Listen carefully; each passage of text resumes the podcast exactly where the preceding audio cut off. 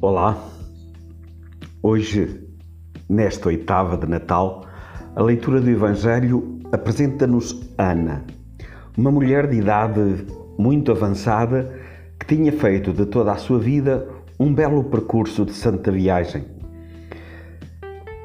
E quando José e Maria levam o menino Jesus ao templo, 40 dias após o seu nascimento, ela, pegando nele ao colo, começou a louvar a Deus e a falar a todos acerca do menino.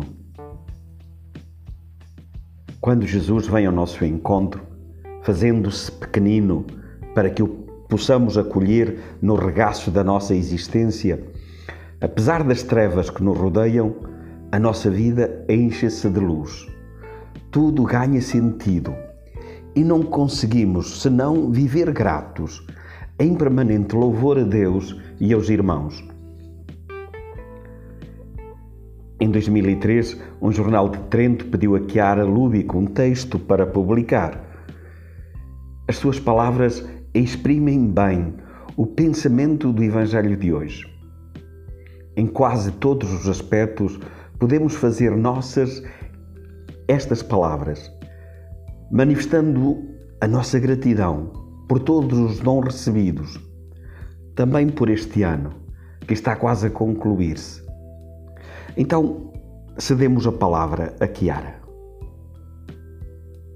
Um hino de gratidão a Deus pelo que, com todas as minhas irmãs e irmãos, eu pude ver, experimentar, construir, conduzir até à meta atual com a sua ajuda um obrigado profundo e sincero por tudo, meu Deus. Obrigada, acima de tudo, por me teres feito nascer na tua Igreja, filha de Deus, por me teres alimentado diariamente com a Eucaristia, por teres constelado a minha vida desde a infância com pequenos toques de divino, do divino carisma que depositaste em mim para muitos por me teres feito experimentar as verdades do Evangelho e as suas promessas que se realizam sempre. Por me teres dado a alegria do cêntuplo em todos os sentidos. Por me ter revelado como segredo da unidade o teu filho crucificado e abandonado. Por teres permitido certos sofrimentos que me conduziram a uma mais profunda união contigo prometeres dado uma novíssima espiritualidade, pessoal e comunitária ao mesmo tempo, de grande atualidade.